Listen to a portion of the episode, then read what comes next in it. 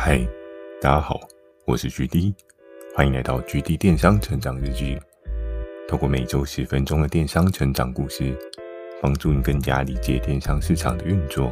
那在上一集呢，有跟大家聊到过了线的世界。其实，在每一次的一关一关的 KPI 的试验当中啊，每一天追逐着那个对应的目标，看似遥远，好像又可以达到。其实，在我每天的早上起床的那个 moment，都是会感受到一种无与伦比的压力。这样讲会不会有点太夸张？但其实这个压力呢，它也是伴随着我想要变更好的动力，持续的成长。压力越大，你想要突破的力道就越大。所以，其实，在每条线、每一关的突破，总是有着你想象不到的一些可能。当然，在很多的事情上面呢，选择比努力更重要。这件事情，我相信很多人都知道。那不管你在做电商的时候，你是选择制作爆品的那条路呢，又或者是你选择是走另外一条路，就是疯狂的提一些废品的路，它都有它对应的可能性，没有说谁对谁错。爆品有爆品的好，废品有废品的好。爆品的强度是在于你充分的了解到你的产品的价值，所以你就有机会打造成一个对应的爆品。但废品呢，真的就不好吗？其实也不全然。有时候也可以看到很多合作伙伴他的策略是比较偏向，我今天还撒废品，那我就是赌看看整个市场端的人对应的需求者会不会刚好被我打到。我会不会顺利的钓到了这个商品的需求者？可是我们都知道，两者之间专业程度还是会有一些落差。那相对来讲，你的风险也会有一些不一样的可能性哦。好，一开始讲就有点走偏了，呵呵，没关系，我们来回到今天的主要主题。今天要跟大家聊的这个呢，是决战终点线。诶，我相信大家可能都会很好奇。这一次又要决战什么？我们其实常常都会有一些大大小小的战役哦，不管是跟隔壁部门的竞争对手，又或者是自己部门的其他对手，又或者是更大范围竞争平台的对手。其实各式各样的对手环绕在我们四周。那什么时候你跟对应的人是朋友？什么时候你跟对应的人是敌人？取决于在于你当时的选择。不同的选择，你也可能会遇到一些不同的状况。如果小时候大家有打过一些游戏呢，应该就不会太陌生。你要选择这个人当朋友还是敌人，往往都在于你一念之间哦。那今天决战终点线的这一集，主要跟大家聊到的，又回到了我前面所跟大家提到的 M 夫人。M 夫人在上一集我并没有很仔细的讲。因为我觉得对于 M 夫人的描述来讲，仅仅只有一集是非常不够的。所以在当时呢，其实我为了拼那个过线的世界，我非常的努力去找，比如说像 W 姐跟 S 哥两个人去帮我努力的拼出对应的业绩轮廓。那在那时候呢，服饰类别真的确实是靠 S 哥跟 W 姐做到一定的水位。那 M 夫人她主要能够帮到我的是什么呢？其实，在 M 夫人的初始的操作之上呢，我记得我们一开始在讨论的是她在实体通路的一些品项。那它的东西其实也蛮广的，可能有蓝牙音响、蓝牙喇叭、耳机，甚至是一些充电线。在每次我跟 M 夫人的讨论当中呢，我记得 M 夫人都会跟我提到说：“诶，它的这个线材的好处在哪边？”它的这个线材优点在哪边？我还记得在当时呢，我们可能常会讨论说，诶，是不是市面上的这个一点八 A 或者是二点一 A，或者是在当时相对比较新一点的二点四 A 的这个充电线呢，是不是真实都是这样的状态？因为我们都知道，有时候标示跟实际充电的状况是不太一样的。那多数的人在充电的过程当中呢，我们只会注意到它充的快不快，还是它充的超级无敌慢。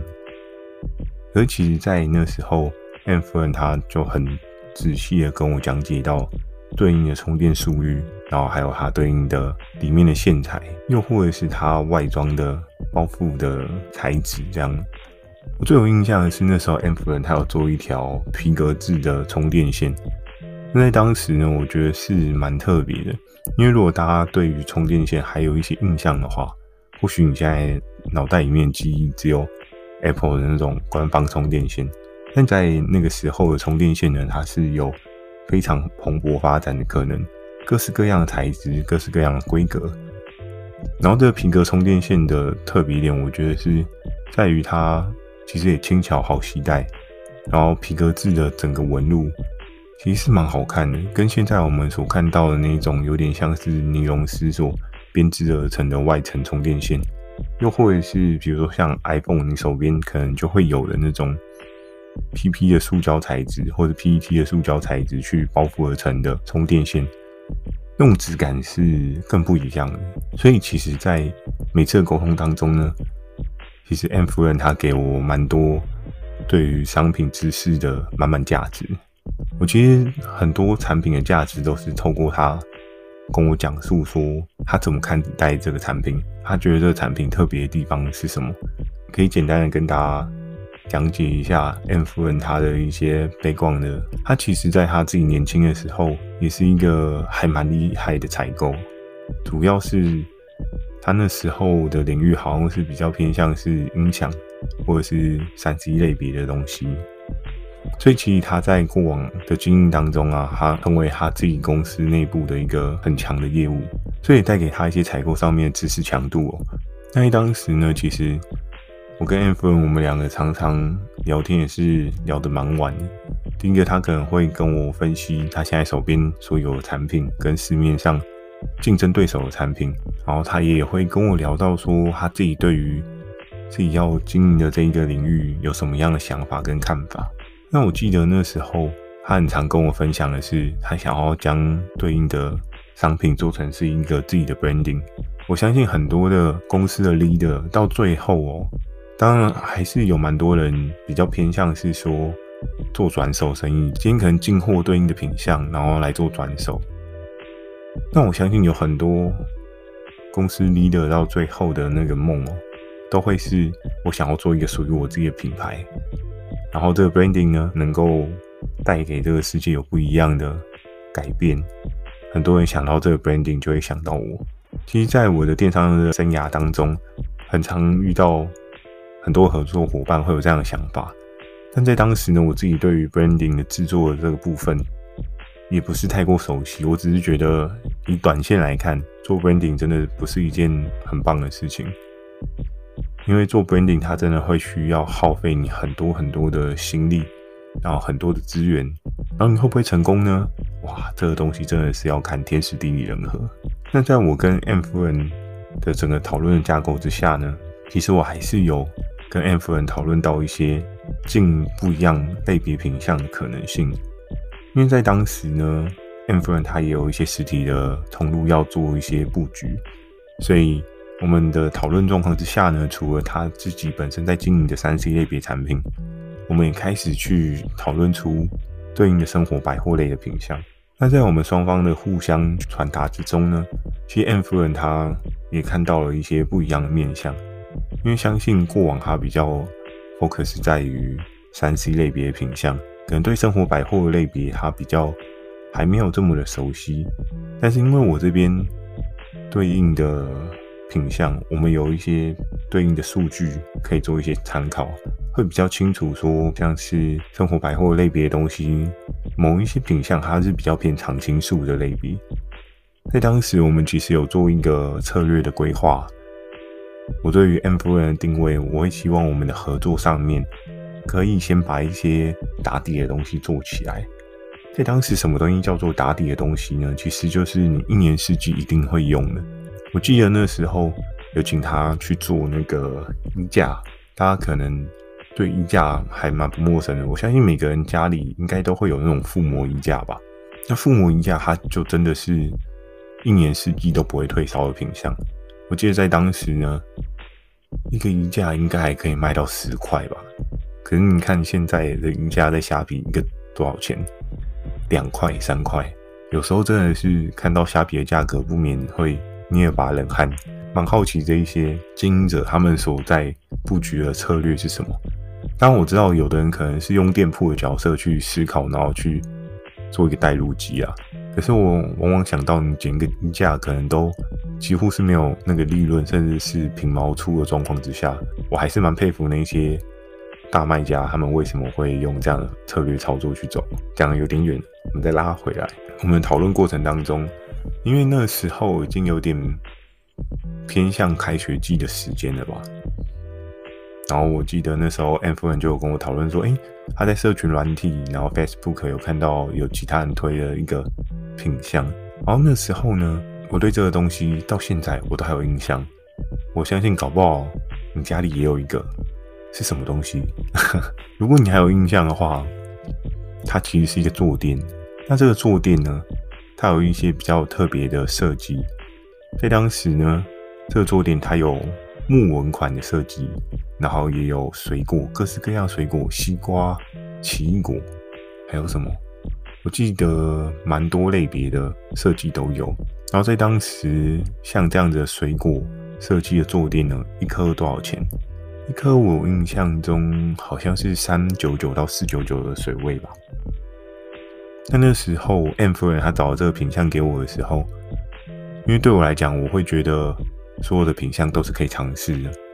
没有尝试，你不知道。那在那时候的我来讲，对于打造爆品，我并没有一些对应的想法跟对应的策略。所以我那时候 M 夫人他提了这个东西给我，然后他可能就给我看 Facebook 对应的一些 feedback 人次数。在当时呢，其实 Facebook 的广告跟整个操作状态，其实它不像现在有可能被人家的额外洗屏哦，它比较偏向是比较自然人的流量。去带出了对应回应数，所以它的真实性会比现在 Facebook 来的更加的 OK。那我们那时候我们就看了对应，还蛮多人反馈，一堆人都说：“哎，加一加一加一。”如果现在大家有印象的话，真的加一这件事情在电商蛮常出现的。然后那时候我跟 M 夫人就说：“哎，那 OK 啊，我们就来试试看这个品相。反正我看好像其他的电商平台还没有做一些操作。”那或许我们可以尝试看看，在那时候的我，其实对于 M 夫人的所有的新品项，我们都是保持一个尝试试错的心态。我们都觉得没有关系，我们先尝试看看，有事有机会嘛。没事的话，你也不知道它未来的可能是什么。然后在那时候呢，对应的数据面给了我一些些的信心，但是也还好，因为我自己本身对服饰类别我稍微比较熟悉。因为我天天在帮 S 哥跟 W 姐看那些服饰，我可能比较知道市场上面的消费者需求是什么。但是你说生活百货类别的东西呢，我还真是抓不住个所以然。M 夫人她从工厂那边进了对应的货，然后到了上架，然后再到推广。要用推广的时候呢，我记得那时候上架刚开始一个礼拜的一个档期当中呢，卖了三千块。然后我想说，哦，三千块，嗯，差不多就这个水位啦，跟我自己的想象中不会有太大的落差，这样。可是非常有趣的是呢，到下个礼拜，它是多少数字？大家猜一猜？哎，变一万吗？一万也多很多啊，对不对？Double 嘞？还是说变到三万？三万就有六倍，也很可观。结果后来。真正的数字是多少？我可以很慎重的告诉大家，这个数字是十三万。哇，天哪，怎么可能？对不对？想到都觉得很夸张。一个坐垫突然从五千喷到十三万，这件事情是一个非常可怕的事情。但其实也足够去证明广告的策略操作比较偏向是单点的强度集中化。然后，所以其实我们对于单点的超级无敌强品的操作呢，是非常的无敌厉害。所以那时候也是谢谢投广告那一个部门的人，他可能有注意到这一支品项，他好像有一些不一样的弹跳状况，所以他就直接 raise 了一些广告行销资源下去。那就一下下去呢，就突然喷了量，然后到了十三万这个水准。我还记得在当时那时候，M 夫人还打电话给我，他说：“哇，你们家很夸张诶，怎么会突然喷成这个样子？”我说：“呃，其实我也不知道怎么会突然的这么夸张。只是呢，我自己有去做一些简单的研究，除了在 Facebook 社群上面这个东西有一些讨论的热度以外啊，有蛮多人在分享说，诶，这个东西就是以居家的布置啊，或者是说开学让自己的小朋友带去学校啊，都是一个还不错的加分商品。因为我们都知道，开学的时候，很多爸爸妈妈都会期待给自己的小朋友有一个舒适的学习环境。那舒适学习的环境呢，最重要的事情是什么？我们都知道，在小学，虽然我已经很久没有去小学，但回想过小学的生活，好像那个椅子哦，如果大家有印象的话，都是那种木板钉出来的椅子。现在有没有进化，真的是不太清楚，搞不好现在进化。但我以前真的是那种木板椅子，那木板椅子第一个坐了会冷，然后第二个是坐的硬硬的，那个椅子可能比较适合老人家坐，对于比较年轻的小朋友来讲的话，他们可能嗯坐那种椅子坐久了也会不太舒服，所以其实也是衍生当下的一些爸爸妈妈，他们可能就觉得，诶，那我可以团购买给我的家里小朋友带去学校去做，又或者是有一些。爸爸妈妈他们自己在公司啊办公的时候，有一些靠垫啊，或者是坐垫的需求。我记得在当时呢，我自己也有下了一笔订单，然后来试坐看看。我想说，哇，这个坐垫到底是猛成什么样子？怎么所有的人都买来坐这样？那那个坐垫它内里呢，它是一种有点像是高支撑力的海绵。我相信如果大家有买过对应的坐垫，应该都不会太陌生。因为其实整个坐垫的材质的状况呢，不免俗都一定会有一些高支撑海绵，甚至有一些猛点还加独立筒。但我觉得独立筒有点浮夸，你的屁股到底是多么的需要支撑，对不对？但通常往往比较舒服的，我觉得高支撑的科技型海绵这样。我们中了第一支这个品相，我们都非常的开心，就觉得诶，既然有这样子的成绩出现。那在当时，M 夫人对于我们这边的这一手操作呢，她也是有些惊讶，因为她没有想到说，就是一个品相能够碰到这样子的量能哦。当然，实体通路也是有一些固定的成长可能，又或是一些固定的经营的利润。尤，其，在电商通路，我相信在那一次的商品提案当中，M 夫人应该也充分的理解到电商跟实体通路的。不一样的地方，因为其实，在电商的经营过程当中，其实跟实体真的有一个很大的落差。因为实体很多的东西，光是要上档、上门市，你就需要耗费很多的人力去做一些模板的设计、包装的设计，然后还要印制对应的那一些标签。其实相对来讲，是真的蛮复杂的。当然，他们那样的做法也是蛮正式的，因为如果哪一天你要进驻一些比较大的实体门市的话，其实这些东西都是一些必须做的事情。但是在当时呢，经营电商的时候，我记得那时候 M 夫人出的包装也都还蛮不错的，就是看起来是精美的，然后上面不免俗的还有贴他自己想要经营的 logo，觉得也是蛮有趣的。那他在商品的旁边的车缝、车标上面都一定会扯上自己的 logo。其实从这当中就可以非常的清楚知道他有多么的执着，想要把自己的 branding 做起来。这样虽然是跟他原本主要类别不一样，但他也希望透过这些商品的经营，可以再次的拓展大家对于他的 branding 的认知程度哦。那经过这一次的努力当中呢，我终于又迎向了达成目标的一个里程碑，就如同马里欧兄弟有没有？好不容易过下一关，从那个阶梯爬上去的时候，跳下去拉那根旗子。如果你有玩过马里欧的话，你应该对这个画面会还蛮有印象的。那我在当时呢，M 夫人对我的帮助就有点像是从一开始的平地五十万，然后可能直接跳三格。那也真的是蛮谢谢他的，所以每次的机会呢，跟每次的爆品可能呢，其实都是跟合作伙伴一起打造出来。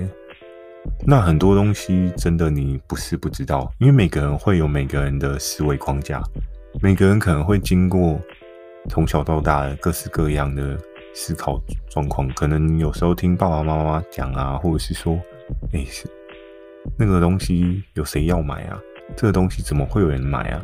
可能你从周遭的人讲的这些话，渐渐渐渐的，在你的潜意识当中就布下了一个这样怎么会有人要买啊的那种想法。可是其实我们在整个市场的氛围跟整个市场的状况之下，很多商品为什么没有人要买这件事情，其实很值得去思考。那当然可能是背后的需求有一个很大的改变。可是呢，因为市场上面都觉得这个东西怎么会有人要买？你就放弃它吗？其实也不见然。有时候你更清楚的了解它不被买的可能性，但是你再把它做一些改变，做一些调整，它就会是一个新的商品，或许就会成为一个新的需求。在电商抓到需求是一件非常重要的事情，也鼓励大家，如果今天在制作产品的过程当中呢，千万千万不要盲从去跟人家的爆品，因为通常你去跟人家的爆品，往往都是第二手。其实就跟股票当中追高的概念一样，因为人家已经先进场布局了，然后你后面才跟，但你跟能不能拿到对应的可能性，真的是要三思而后行，不然你做电商有可能没有赚钱，赚了一堆库存。我相信。在电商经营的过程当中，应该还蛮常会有合作伙伴有这样的状况。好，那今天跟大家的分享呢，就到这边。如果你喜欢今天的内容，也请帮我点个五颗星。如果有想要询问的电商相关问题呢，也欢迎大家进行到描述栏的 mail，或是可以留言在留言板给我。Firstory 又推出新的语音留言功能，假设你懒得打字呢，这也是一个很棒的选择哦。期待大家可以给我更多不同的建议。我会在 Facebook 跟 IG 不定期的分享一些电商小知识给大家，记得锁定每周二晚上十点的 GD 电商成长日记。那在下一集呢，我会跟大家分享什么？我会跟大家分享决战终点线过线之后，真的跟你想象中的一样美好吗？先小小的预告一下。好，那祝大家有个美梦，大家晚安。